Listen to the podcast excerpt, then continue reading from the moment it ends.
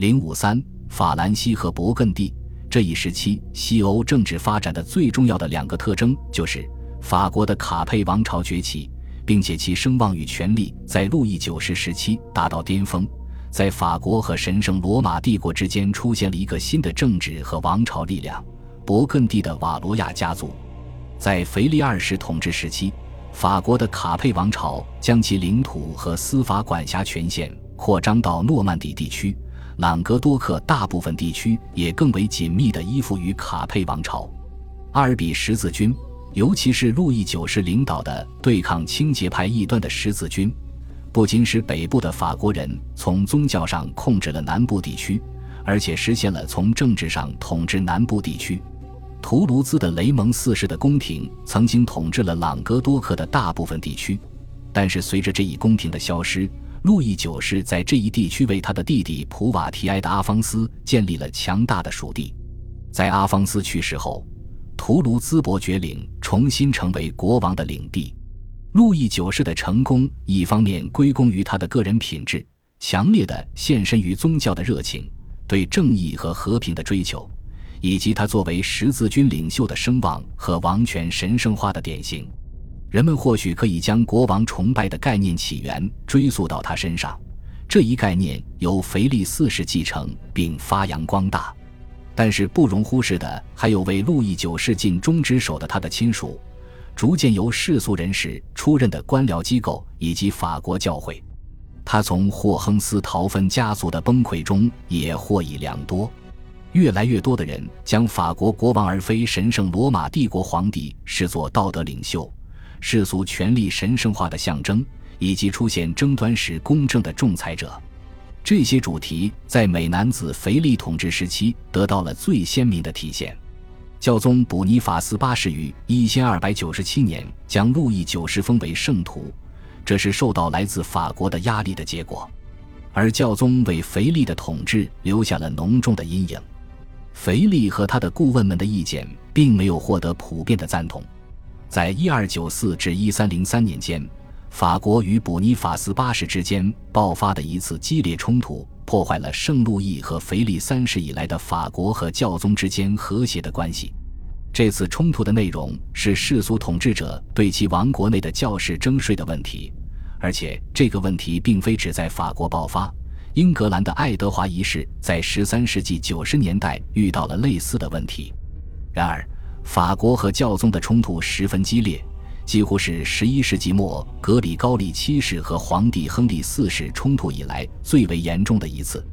教宗卜尼法斯八世对腓力严厉谴责，并且在一千三百零二年的质疑至圣教育中鲜明地阐述了教宗的观点。美男子腓力则攻击教宗的普世统治权、教义正统性以及审判异教徒的能力。双方的这些宣传都表明，以往由神圣罗马帝国皇帝扮演的基督教世界世俗统治者和捍卫者的角色，已经转移到了法国国王身上。腓力的法律专家们已经不再是教士，并且与教宗没有任何利益纠葛。在他们的建议和教唆下，腓力事实上应当对卜尼法斯的去世以及随后所谓针对他的异端审查负责。因三百零三年。法国和意大利军队在诺加雷和卜尼法斯在枢机主教中的对手科隆纳家族的领导下，武力攻击了教宗位于阿纳尼的宫殿。这一事件直接导致了教宗在几周以后去世。在一个短暂的过渡期之后，新教宗克雷芒五世的当选开启了法国与教宗关系的新纪元，并且恢复了部分以往双方的和谐关系。当然，其代价是教宗很大程度上更加依赖法国国王。尽管这种趋势很容易被夸大，但不可否认的是，中世纪教宗的权力和地位在美男子腓力统治时期都受到了严重的威胁和损害。教宗约翰二十二世在与皇帝维特尔斯巴赫的路易四世的矛盾中，就发现布尼法斯八世时期留下的遗产难以逾越。因三百二十八年卡佩家族统治的突然结束，终结了一个王朝延续的卓越范例。瓦罗亚家族的腓力六世的王权很脆弱，他由法国的贵族推选，方式和选举神圣罗马帝国皇帝大同小异，而且面临着其他王位宣称者的反对，英法百年战争就与瓦罗亚家族继承了卡佩家族的王位有着直接关系。但是，十四世纪的法国国王还面临一些重要的内部问题，其中最为重要的是法国境内一些大贵族半独立领地的形成。奥尔良、波旁、布列塔尼和安茹等公爵领，以及富瓦和阿尔马涅克伯爵领都形成了独立王国，这是法国国王有争议的继承导致的，同时也是瓦罗亚王朝自身的危机导致的。如一千三百五十六年，国王约翰二世被英格兰的黑太子爱德华俘获导致的普瓦提埃的灾难，或者一千三百九十二年以后查理六世的疯癫，王权的权力与声望在查理五世时期开始恢复，并且从他的统治时期开始出现了很多关于国王的政治理论、肖像和仪式等，就像美男子腓力时期一样，例如。查理五世加冕礼中所记载的隆重的加冕礼或者隆重的入城仪式，都强调国王的戏剧性特征以及独属于国王的公共形象、服装和文章的重要性。在查理五世时期，法国国王的形象正在经历变革。国王展示给其封臣的形象不再仅仅是传统的半神权。查理曼的直系继承人拥有治愈诸如结核病等疾病的能力。而且还有受过良好教育、识文断字且精明，在克里斯蒂德皮上死后发表的《查理五世的事实与道德之书》中称他为贤人，这标志着这种趋势的发展。查理五世听从顾问的明智意见，认为外交比战争重要。他利用王权是最高权力这点，听取封臣所有针对其贵族及其法庭判决的上诉。他还赞助艺术和文学。因此，查理五世有时被视作后来出现的文艺复兴国王的原型，但是他统治期间的很大精力都用于建设政府体系，这是继承其前任的工作；还有部分精力用于军事和财政改革以及外交联盟，这些工作都巩固了国王的根基。因三百八十年查理五世去世后，法国国内形势不断紧张，并且导致了大贵族的分裂。权力也落入瓦罗亚家族的对手手中，这或许并非巧合。因三百六十三年，好人约翰将勃艮第公爵领授予小儿子腓力，这却给约翰造成了未曾预料到的结果。勃艮第公爵领最初很小，并且是法国国王的封地，后来成为一个最终反对法国国王的欧洲权力群体的核心。和历史上其他国家一样，勃艮第通过王室联姻。购买和征服的方式建立了一个勃艮第公国，或者更确切地称之为勃艮第地区或者统治区。帝国也许能更恰当地描述1363至1477年间这些领土混合体。因369年，勃艮第公爵瓦罗亚的腓力与弗兰德斯和阿图瓦伯爵路易德马尔的女儿的联姻，对这个家族命运的改变起到了决定性作用。因384年，腓力的岳父去世。他继承了佛兰德斯地区的爵位，这是15世纪勃艮第扩张的关键。他同时也成了勃艮第伯爵，因此他将南北部的领土合并在一起。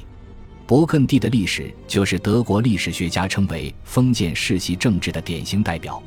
即一个公爵在扩张领土和展示财富方面超过了他的邻邦和对手。总之。勃艮第领土和王朝的扩张并没有什么特殊的方法。将瓦罗亚公爵家族与其同时代的人区分开的是，他们从尼德兰地区获取的巨大财富。到好人腓力统治时期，低地国家的公爵的贡献了他收入的七成多，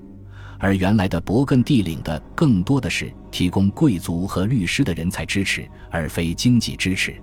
这一时期，所有大贵族领都出现了自治的趋势。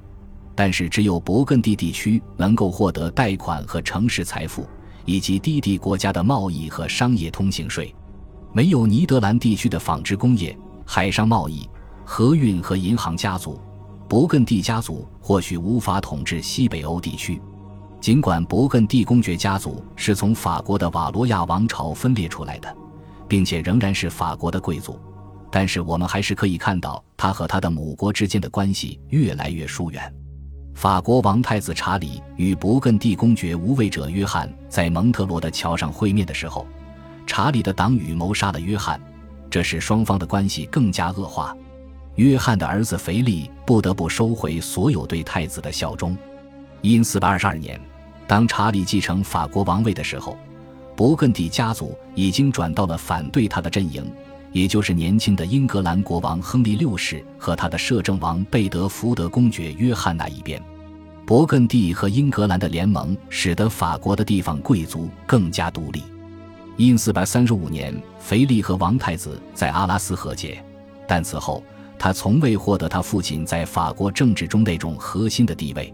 虽然他称自己为一个好的、真正的且忠诚的法国人，但他的政治热情都投入到了整顿佛兰德斯地区不羁的风尘的政府，在低地国家的扩张以及干涉神圣罗马帝国的政治中。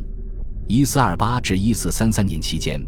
勃艮第先后吞并布拉班特公爵领和埃诺、荷兰、纳穆尔和卢森堡伯爵领。这开始了腓力在法兰西和神圣罗马帝国中间地带的一系列扩张活动。腓力的儿子大胆查理入侵阿尔萨斯、洛林地区，并且试图保持其家族和哈布斯堡家族的联姻。他希望通过后者继承帝国皇位，或者至少在法国和神圣罗马帝国中间开辟自己的国家。这将其一系列的扩张冒险活动带到了尽头。查理的野心和宏伟计划曾有成功的机会，因为一些日耳曼贵族并不反对出现一个勃艮第王国，只要他不干涉他们的独立统治，并且自给自足。当时的皇帝腓特烈三世贫穷而又吝啬，与勃艮第形成鲜明对比。但是大胆查理没有他父亲的政治技巧和外交才能，他使很多城镇最终疏远了他。而这些城镇是支撑他统治的基础。他迫使洛林的勒内二世与瑞士联邦结盟，这导致了查理一因四百七十七年在南希的惨败和去世。他还失去了布鲁日的美第奇银行的支持。重建加洛林时期的罗推尔吉亚那样的中法兰克王国的行动，在十五世纪的政治环境中是行不通的。查理面临太多阻碍和反对他的既得利益者。其中最重要的就是法国国王路易十一，还有大城市如斯特拉斯堡及其盟友伯尔尼和瑞士邦联、洛林及其在神圣罗马帝国内的盟友的反对。查理在战斗中去世，他的领地被哈布斯堡家族和法国瓜分。他的女儿玛丽和后来的马克西米连一世联姻，保证了尼德兰地区成为帝国领土。而因四百八十二年，勃艮第公爵领的南部地区则重新归属于法国国王。尼德兰的联合行省在近代早期欧洲的政治形态和格局中扮演了很重要的角色，而这种形态和格局很大程度上在十五世纪的王朝统治期间就已经被决定了。恭喜你又听完三集，欢迎点赞、留言、关注主播，主页有更多精彩内容。